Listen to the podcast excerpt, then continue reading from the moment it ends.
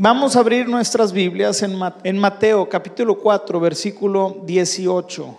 4, 18 y todo inicia con una invitación. El día de hoy estás aquí porque te han invitado, porque has estado siendo solicitado para venir a este lugar. El día de hoy has recibido el mensaje de Cristo porque alguien te habló de Jesús y alguien te invitó a que pudieras ser parte de lo que Dios tiene para tu vida y para la para en este tiempo. Así que Marcos 4:18 dice, cierto día, mientras Jesús caminaba por la orilla del mar de Galilea, vio a dos hermanos, a Simón, también llamado Pedro y Andrés, que echaban la res al agua porque vivían de la pesca. Jesús los llamó, vengan y síganme, y yo les enseñaré a cómo pescar personas. Nuestra vida inicia, nuestro caminar siguiendo esta invitación. Ven y sígueme, ven y ve lo que hago, ven y, ven y ve cómo hablo, ministro, sano, curo. Ven y, acércate a las maravillas de lo que yo como Cristo y como Dios puedo hacer en tu vida. Y así inicia muchos de nuestro caminar.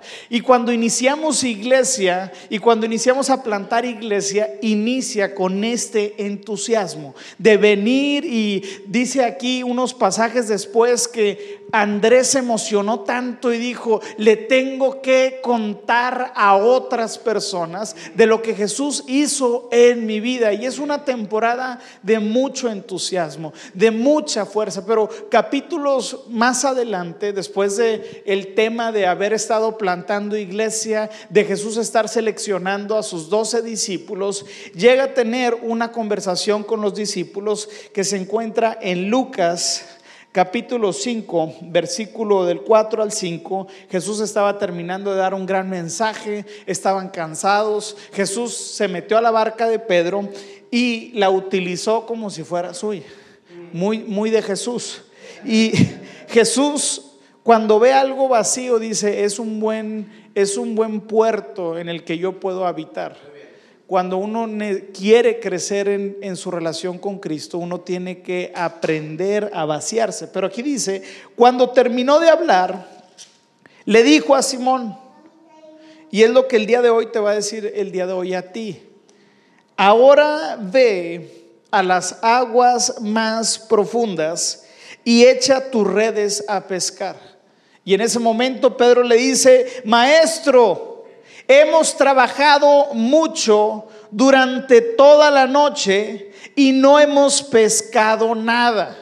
Cuando Dios te llama a ir a bogar mar adentro, a echar tus redes a la profundidad, a tener una intimidad, a comprometerte con el servicio, a decirle al Señor, mi vida está disponible para ti, nunca jamás sucederá a la orilla del río. A la orilla del río hay seguridad, a la orilla del río hay comodidad, a la orilla del río puedo decirle al pastor, no vengo mañana y no pasa nada porque no tengo el compromiso y no tengo la camisa puesta. A la orilla del río está la gente de la multitud que quiere recibir algo beneficioso de Cristo Jesús. A la orilla del río están los que quieren el beneficio, pero no el compromiso.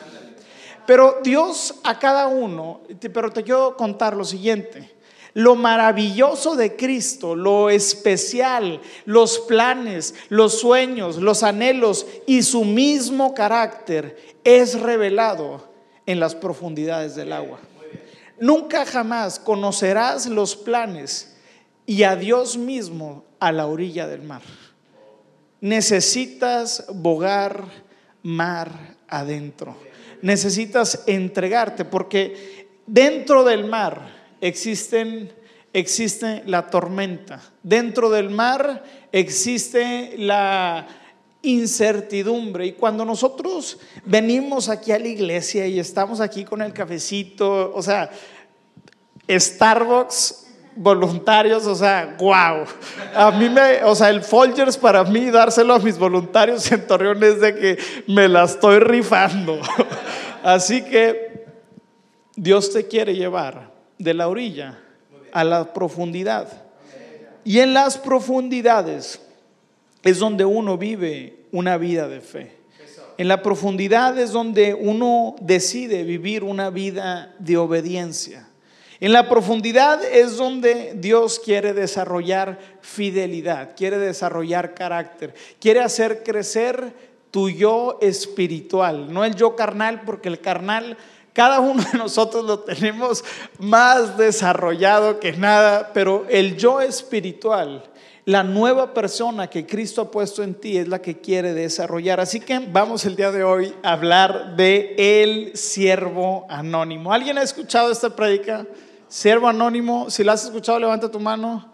Siervo anónimo, bueno, el 99% no la he escuchado, así que el día de hoy va a ser chido va a ser chido. Grandes organizaciones, grandes eh, corporaciones, inclusive grandes iglesias, se desarrollan y crecen y prosperan con el trabajo de siervos anónimos, con el trabajo y el desarrollo y el entusiasmo de gente que no es reconocida, de gente que no es el CEO, de gente que no es la persona que se ve, pero el que está echándole ganas, el que está barriendo, el que está de barista ahí haciendo que Starbucks se haga cada vez más rico, no es eh, eh, el estelar, pero sin esas personas jamás puede suceder grandes cosas. Lo mismo pasa en la arquitectura. Cuando tú ves un edificio, normalmente escuchas el nombre del arquitecto. ¿Quién, ¿Quién, diseñó el arquitecto? El arquitecto fue el de la idea, el arquitecto tuvo la visión, pero tuvo que pasar un proceso de miles de obreros que excavaron, que hicieron los alambrones y varillas, que pusieron los cimientos y al final no pasamos toda la lista de la gente que trabajó en ese gran edificio sino solo el nombre de este arquitecto. Y sabes que lo mismo sucede en la iglesia.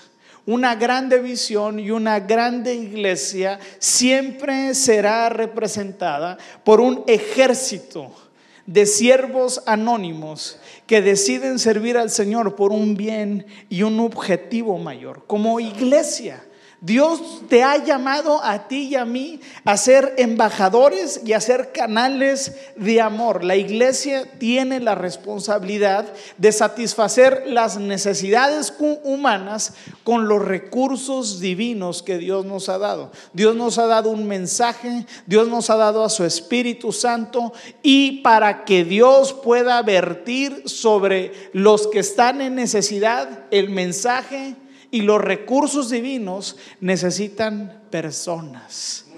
Te necesita a ti y a mí. En 2 Corintios 5, 18 dice, y todo esto es un regalo de Dios, quien nos trajo de vuelta a sí mismo por medio de Cristo. Y Dios nos ha dado a la tarea, Dios te ha dado una tarea central, tiene una tarea que es de reconciliar a la gente con Él. Pues Dios estaba en Cristo reconciliando al mundo consigo mismo, no tomando más en cuenta el pecado de la gente. Y nos dio a nosotros este maravilloso mensaje de la reconciliación.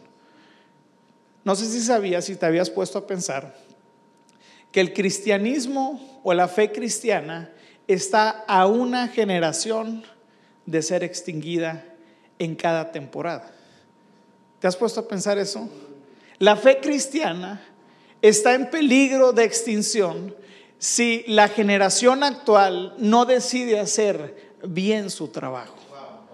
Estamos en peligro de extinción si no nos ponemos nosotros y asumimos la responsabilidad de ser un siervo anónimo. Y mi oración para esta iglesia es que Dios despierte a nuevos siervos. Si ya eres un siervo, que levante pasión en ti para entregarte a los planes de Dios. Para que si estás aquí, tenga tu corazón cautivo y que se levanten jóvenes que quieran entregarle sus vidas al Señor, así como sus pastores de jóvenes estaban entusiasmados. Wallo fue conocido por muchos años por tener un grupito de zona de impacto y él decidió entregarle su vida al Señor desde joven. Yo oro para que Dios encienda tu pasión por el servicio para que Dios encienda tu pasión y aún siendo un siervo anónimo, decidas decirle sí al Señor. Vamos a ver una historia que me parece fascinante, que está en 1 Samuel, versículo 9. Ahora, en, las, en la actualidad, esta historia sería la historia más injusta que podemos encontrar en el Antiguo Testamento. Ahora, aquí no es como esta historia. Aquí le celebramos cada cosa que usted hizo. Si llegó temprano, aunque era su responsabilidad, te aplaudo porque llegaste temprano. ¿va? Amén. Y dice, sí, pastor, llegué temprano. Y lo dice, era tu responsabilidad. Pero vamos a darle un fuerte aplauso a todos los puntuales, por favor. Sí vine, sí, sí, sí pasaron, este, sí me pasaron aquí eh, la lista. Así que primera de Samuel capítulo 9 versículo 1, voy a estar leyendo en la, en la NTV y dice así, había un hombre rico e influyente llamado Cis de la tribu de Benjamín era hijo de Abdiel, hijo de Seor, hijo de Becor, hijo de Afín y de la tribu de Benjamín. Su hijo Saúl era el hombre más apuesto de Israel. Era tan alto que los demás apenas le llegaban a los hombros. Cierto día, los burros de Cis se extraviaron y él le dijo a Saúl, lleva un siervo contigo y ve a buscar los burros. Así que Saúl tomó a un siervo, ahí subraya siervo, no tiene nombre, no sabemos quién es, no sabemos de, qué, de dónde proviene, no sabemos cuáles son sus apellidos, no nos dice su edad, no nos dice su género, no nos dice qué color de test tenía, dice un siervo y anduvo por la zona montañosa de Efraín, por la tierra de Salís, por el área de Salim y por toda la tierra de Benjamín, pero no pudieron encontrar los burros por ninguna parte. Finalmente entraron a la región de Suf y Saúl le dijo al siervo, volvamos a casa. Es probable que ahora mi padre esté más preocupado por nosotros que por los burritos. Pero el siervo le dijo, se me ocurre algo. Ocurrencias siempre son eh, eh, el, el protocolo para grandes cosas. Se me ocurre algo. Me encanta esa palabra. Cuando a alguien de mi equipo se le ocurre algo, lo celebro. Tener iniciativa, ser alguien dispuesto, ser alguien que ve el problema y dice, se, ya tengo la solución, pastor. Se me ocurrió algo para que los servidores llegaran temprano. Dice, en la ciudad, en esta ciudad vive un hombre de Dios. La gente lo tiene en gran estima por todo lo que dice, por todo lo que dice se cumple. Vayamos a buscarlo. Tal vez pueda decirnos por dónde ir. Y el primer punto que quiero hablar de este siervo anónimo de este siervo tan intrépido es que un siervo anónimo y un siervo que quiere servir eficazmente en la casa de Dios y que quiere ser de provecho, no solamente ocupar el espacio, sino decir, si yo voy a hacer una contribución, la voy a hacer y que valga la pena. En otras palabras, dejar huella. Dejar un hueco, que cuando no vengas digan, chin, esta persona nos hace tanta falta. Número uno, el siervo anónimo soluciona problemas. Soluciona problemas. Una, una cosa muy diferente es apuntar a los problemas decir de los problemas, hablar de los factores que causaron los problemas, hacer una conversación y planear una junta para hablar del problema y luego hacemos una serie de plazos para seguir interpretando la causa del problema y nada de eso trae una solución a la mesa. ¿Sabes? Dios es alguien que le encanta las mentes que solucionan problemas. En Génesis nos dice que la tierra estaba desordenada y vacía. Y vemos que, que, el Espíritu Santo recorre la tierra y comienza a hablar soluciones a problemas que tenían en perpetuidad de esclavitud y, y de obscuridad a la misma tierra. Vemos que en el Nuevo Testamento, los fariseos les encantaba hablar de los problemas. Les encantaba señalar los problemas. Pero a mí me impresiona la poca cantidad que Cristo habló acerca de los problemas. Cuando vemos los capítulos de Cristo o la vida de Cristo, Cristo siempre estaba solucionando los problemas. Y buscaba que sus discípulos solucionaran los problemas. Cuando llega eh, eh, los discípulos y dice, la multitud tienen hambre, Jesús, ¿por qué no los mandas y que ellos se arreglen como sea? Jesús les dice, y ustedes denles de comer. ¿Qué estaba haciendo ahí Jesús? Les quería desatar la mente para poder desarrollar el potencial de ser un solucionador de problemas. En las iglesias se necesita tener un corazón de solucionadores de problemas. Normalmente, tal vez en esta sí te va a caer el saco. Te lo juro que Wallo no me dijo que hablara de esto. Que no me mandó mensaje unas meses antes, bro. no, no, te creas, no te creas. Pero esto es la clásica. Ya llevo años, este, llevo 10 años sirviendo al Señor. Y me ha tocado conocer muchas iglesias, muchos pastores y a muchas hermosas, problemáticas ovejas. Y normalmente las ovejas están acostumbradas a hablar de los problemas. Es que no, no me gustó cómo, cómo predicó. Y luego llegas a esta iglesia y esta iglesia sí te gusta porque aún no llevas mucho tiempo aquí y acostumbras a hablar mal de la otra iglesia. Es que en la otra iglesia hacían esto. Y es que el otro pastor no me atendía y tú sí me atendías. Y comienzas a hablar y es normal hablar de los problemas. Pero yo quiero decirte y desafiarte que el hablar de los problemas no soluciona los problemas. Lo que soluciona los problemas es tener una actitud para solucionar los problemas. Y yo aprendí esta experiencia a la mano. Yo, yo, yo llegué con mi papá, yo tenía 25 años, yo venía de otra iglesia porque yo conocí a Jesús en Puebla. Y en Puebla fui tratado por uno de los mejores pastores de México, Octavio Herrera, un corazón pastoral que dices, híjole, o sea, fui bendecido por tener un pastor que me amó, que me trabajó, que invirtió en mí, que eh, eh, tenía una pasión por la palabra y una pasión por el Espíritu. Entonces yo llegué con la expectativa 100 a la iglesia de mi papá y cuando yo con mi papá era una iglesia que tenía apenas 30 miembros la mitad de la iglesia eran mis hermanos, yo tengo dos hermanos, así que la mitad eran mis hermanos y la otra mitad era puro viejito, cabeza de algodón, con todo respeto. Y, y, yo le decía, oye papá, este, está mal esto, ¿y por qué no hacemos esto y esto y esto? Y al principio mi papá la primera vez me dijo, sí, pues sí, tiene razón. La segunda vez voy con él Oye papá, quiero hablar contigo de un problema que está sucediendo en la iglesia. Es que los voluntarios no están llegando a tiempo y deberíamos, ¿y qué podemos hacer?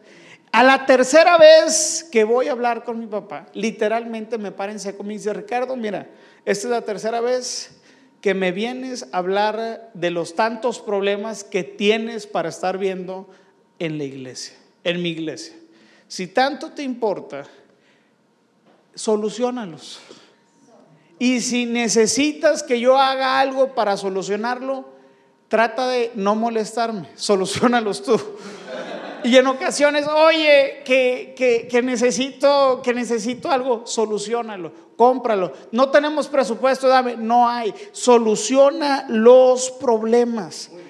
Personas que solucionan problemas son muy atractivas en, las empresas, gente que soluciona los problemas los quiere cerca.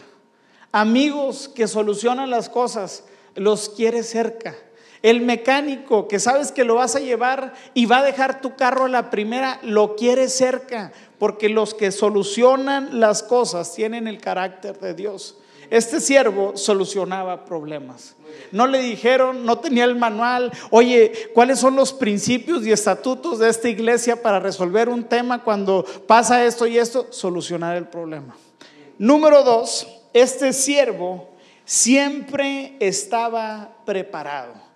El estar preparado habla de anticipación. En la iglesia nos enfrentamos con cientos de cosas cada domingo tan diferentes, que si el cable, que si el bebé se hizo popó, que si este hermanito no llegó, que si la hermana se enojó que le quitaran el asiento. Bueno, esos problemas son más de las iglesias más este eh, de antaño, ¿no? La hermanita, oye, pastor, dígale a la hermana que se sentó en mi lugar.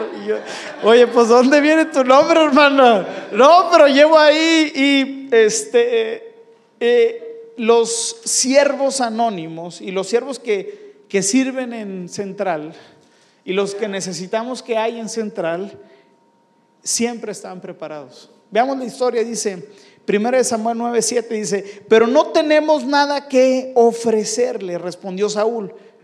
Hasta nuestra comida se acabó y no tenemos nada para darle.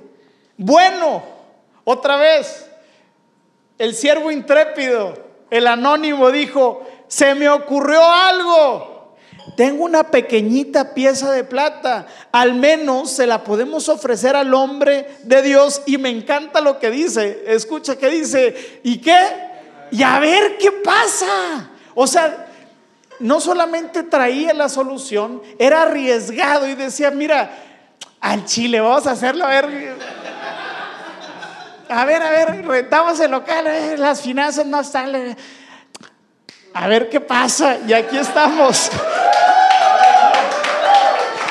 Era diligente este cuate, era, tenía esta sensación de, de Dios me, nos va a respaldar, pero tenía esta, esta anticipación. La anticipación es un valor tan hermoso. La anticipación es antes del evento preguntarte qué puede llegar a suceder.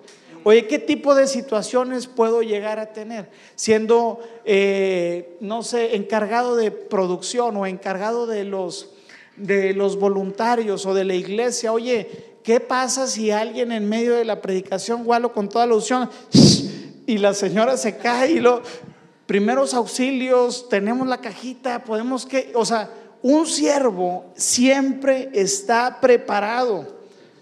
La preparación habla muy bien de una persona. La preparación habla de que te importa en donde estás parado. Dios quiere que uno esté preparado en todo momento para poder compartir el mensaje que se nos ha asignado. En 1 de Pedro 3 dice, en cambio, adoren a Cristo como el Señor de su vida. Si alguno les pregunta acerca de la esperanza que tienen como creyentes, estén siempre preparados para dar una buena explicación. Me, como hijo de pastor, mi papá muchas ocasiones.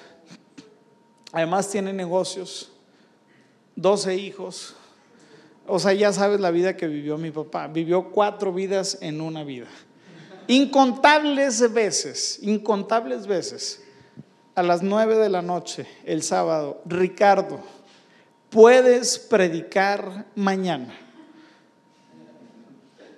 Y yo, papá, tuviste toda la semana. ¿Puedes o no puedes? Sí, papá, sí puedo. Y ahí estaba el domingo el muchachillo ahí, con las pestañas bien quemadas porque no estaba preparado. Ya después la segunda volvió a pasar. ¿Puedes o no puedes? Oye, ¿puedes o no puedes? Sí, papá, sí puedo. Ya dije, no, me voy a chutar una serie quíntuple aquí para cuando me diga, sí, papá, sí puedo. Y es más, me aviento una trilogía, ¿qué te parece? Un siervo siempre debe de estar preparado. Alguien dice, eh, se me hace muy extraño que, que, tengo más bendición cuando más me preparo. se me abren más puertas cuando estoy más preparado. Qué coincidencia haciendo alegoría o, siendo sarcástico que muchas oportunidades se nos van por no estar preparados. La iglesia tiene la capacidad, o más bien, el número de asistentes que el día de hoy están recibiendo está ligada a la capacidad que ustedes tienen para recibir. Está ligado. pusieron, me, me hablaron de los voluntarios que pusieron en Kids que eran unos titanes que se preparaban y que era su pasión. Me comentó a comenzar, me comentó Walo, y a las dos, tres semanas, ¿qué pasó? Se multiplicó el ministerio de kids, empezaron a ir niños porque hay necesidad. La cosecha está lista, pero los obreros son pocos y hay veces que los obreros ni siquiera están preparados. Y le dices, Dios, mándame a las multitudes. Y luego Dios te dice, pero puedes atender a 30 los puedes recibir, pues pedirle 100 mil personas, más o menos son 200 niños, 300 niños. ¿Cuántos maestros necesitaríamos para atender 300 niños? En ocasiones, nuestro nivel de resultados está ligado a nuestro nivel de competencia. ¿Queremos más? Pues hay que prepararnos más. La neta. ¿Cuántos dicen amén, hermano? número tres, número tres. Ahora, pues yo lo digo con mucha, trato de, quiero decirlo con calidez, con amor. Nosotros también pasamos por lo mismo, estamos en las mismas, tenemos topes, límites, y para que, para, uno tiene que quebrarlos, uno tiene que tener esta, decisión de quebrarlos, pero nunca jamás sucederá sin compromiso y sacrificio. Número tres, este siervito, que me encanta su actitud, de seguro era regio, o sea, le gustaba solucionar, ahí le vamos a ver a ver qué pasa. Y tienen este problema, van a hablar, o sea, se le pierden los burros, se le ocurre la idea, tenía la moneda y aquí nos dice que sabía honrar a la autoridad. En el versículo 9 dice, en esos días, si la gente quería recibir un mensaje de Dios, decía, vamos a preguntarle el vidente, porque los profetas solían ser llamados videntes. Número 10, está bien, aceptó Saúl.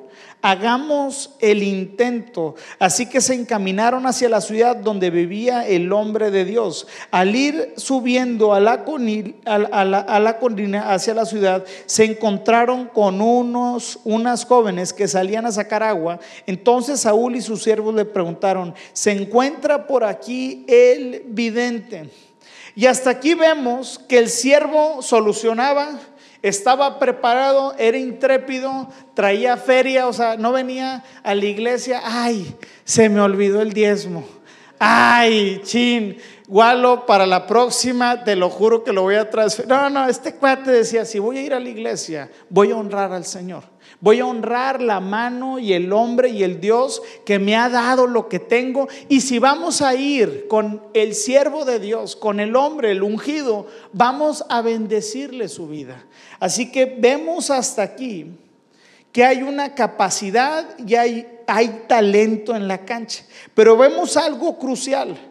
Su talento no estaba topado con su carácter, con una, una actitud de un siervo este, porque muchas veces tenemos gente talentosa, gente, el primero es ese, tienes gente talentosa. Y luego la segunda, tienes gente que también está dispuesta, pero tiene carácter, pero sabe honrar a la autoridad. Si la autoridad dice no, no te agüitas. Si tu propuesta no es la buena, te vas a salir de la iglesia. Si después cuando crees que la iglesia y, y y vayamos creciendo y toda esta onda, y igual o no tenga el tiempo para atenderte, te vas a agüitar. ¿Ustedes qué dicen?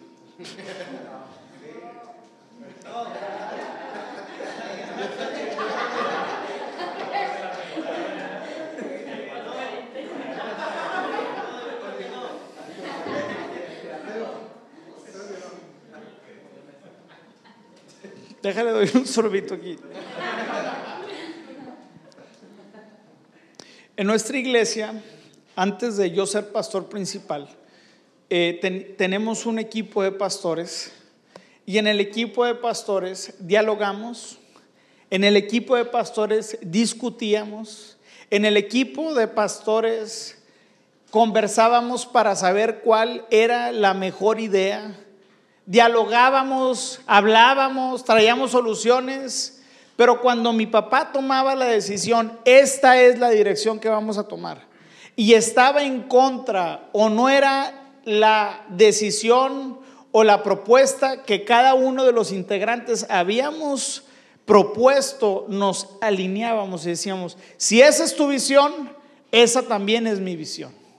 Si eso es lo que tú decidiste, entonces yo también lo voy a decidir. Porque en la iglesia y en los equipos de trabajo siempre es, ah, pues no se puso mi idea, ah, pues voy a ver cómo le hace para que le vaya mal en su idea. O hay veces que los pastores, hay veces que tomamos malas decisiones, la neta, que no vemos, o sea, que en muy pocas ocasiones. ah, este vato ya me entendió, bro. No, no, no. O sea, en ocasiones Sí, se nos van las cabras, dicen que hasta el mejor cocinero se le va el tomate entero, ¿no? Y en ocasiones, tú decías, en ocasiones, por ejemplo, mi papá estaba muy, mucho más, este, eh, con tanto trabajo en el negocio, en otras cosas, y yo traía el pulso de la iglesia. Sabía cómo estaban los equipos. En ocasiones yo era, eh, me creía el muy machín y qué bueno que siempre me ponía en mi lugar. Eso no tenía duda. Pero yo decía, oye papá, es que no, hijo, así se va a hacer. Y ahí tienes la, la opción de decirle, voy a demostrar que no tuvo la razón. Una ocasión, recuerdo, en una ocasión recuerdo, en medio de la reunión, antes de que yo subiera a dar los anuncios, porque me tocaba hacer el MCS esa reunión, hace unos cinco años. O Ricardo, ve y súbete ahorita y dile a la iglesia que el siguiente domingo, escúchame bien, éramos una iglesia ahí como de 400 personas, dile a la gente que el siguiente domingo vamos a irnos a las tres reuniones. Y yo de que, papá, no, papá, no me hagas esto. Te lo pido, no me hagas esto. No hemos hablado con nuestros líderes. No le hemos dicho al equipo principal. No lo hemos tomado en cuenta. Ve y diles que la siguiente reunión tendremos tres reuniones. Y yo, ¿estás seguro? Va. Y ese día me subí y di el speech más motivacional que Dios nos iba a usar y que Dios se iba que iba a hacer grandes cosas. Y en ese momento toda la iglesia pensó por la forma en que dije las cosas, dije, esta locura fue de Ricardo. Imagínate. Y le dije, no, papá, es más, diles hasta que a mí se me ocurrió y no te hice caso. Porque sí fue un tema en la iglesia. Oye, ¿cómo que no nos dijeron? Para empezar, pues sí tiene, o sea, organizacionalmente pues tiene razón. Pero cuando Dios pone a una persona, Dios le da autoridad, le da un manto, le da un respaldo de Dios. Y lo mejor que nosotros podemos hacer es seguir. Decirle, si Dios te dio, dice la palabra de Dios, que Dios va a juzgar a los siervos y a los que enseñan con un estándar mucho mayor que ser ovejas. Si quieres ser pastor, no te lo recomiendo. Pero si quieres hacer, te bendigo. Nada más no te lleves nadie de aquí. Pastorea tus ovejas, no las de este lugar. Amén.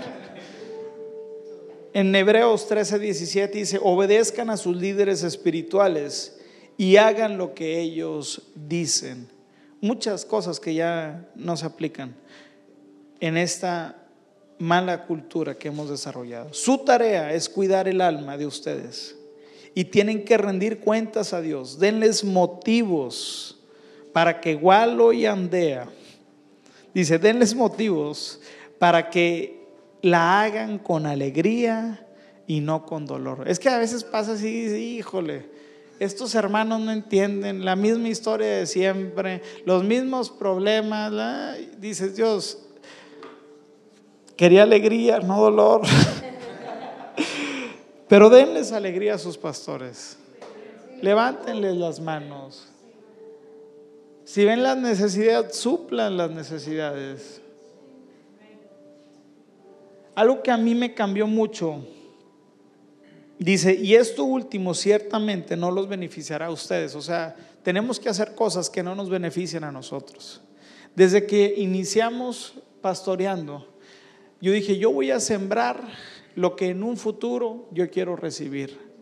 Y dije, voy a levantar a mi papá, voy a honrarlo, voy a amarlo, vamos a levantar una cultura que honra al pastor, que honra a las autoridades. Y el día de hoy veo el fruto y la cosecha de años y años de sí, vamos tapando imperfecciones, nunca pecado, no, no estoy hablando de eso, pero sus pastores, aunque están tan bonitos, tan guapos, tienen áreas oscuras. Te voy a decir algo, tu responsabilidad no es destaparlas, ni es estar averiguando qué, es cubrir, es amar, porque uno encuentra lo que uno está buscando. Si tú estás buscando qué cosas van a estar mal, mira, las vas a sacar todas, pero vas a vivir una vida infeliz y vas a venir aquí a Central y luego te vas a ir a otra iglesia, a la nueva, y vas a, no te vas a sembrar, no vas a dar fruto, vas a estar de aquí para acá. Siémbrate en la iglesia. Si ahorita ya vienes de otra iglesia, siémbrate. Arranca de raíz toda, todo espíritu de catador de iglesias. Esta me gustó, pero no me gustó el ministerio de Kids. Esta me gustó la palabra, pero no predican del Espíritu Santo. Ay, este nada más habla del Espíritu y no habla de la palabra. No seamos catadores de las iglesias. Número cuatro, para cerrar. Y esta es la más chidota de las cuatro. ¿Estás listo? Este es el punto. Mira, ya después de aquí igual me va a invitar cada semana. El siervo eh, anónimo no se ofende si no es reconocido. No se ofende si no es reconocido. El siervo anónimo estuvo dispuesto. Oye, siervo, sin nombre, ven. Se le ocurrió, se me ocurrió. Fue el del plan, fue el de la plata fue el que quiso honrar a la autoridad. Y yo digo, oye, le toca el queso, le toca parte, le toca, le toca llevarse la corona. Pero en esta historia me fascina, porque dice en el versículo 26, comieron, conocieron al profeta, el profeta lo vio y Dios dijo, este será el siguiente rey de Israel, no el siervo, Saúl. Y en ese momento, Saúl se queda con el profeta Samuel. Y dice así, al amanecer del día siguiente, Samuel llamó a Saúl, levántate, es hora de que sigas tu viaje. Así que Saúl se preparó y salió de la casa junto a Samuel. Cuando llegaron a las afueras de la ciudad, Samuel le dijo a Saúl, ¿qué le dijo?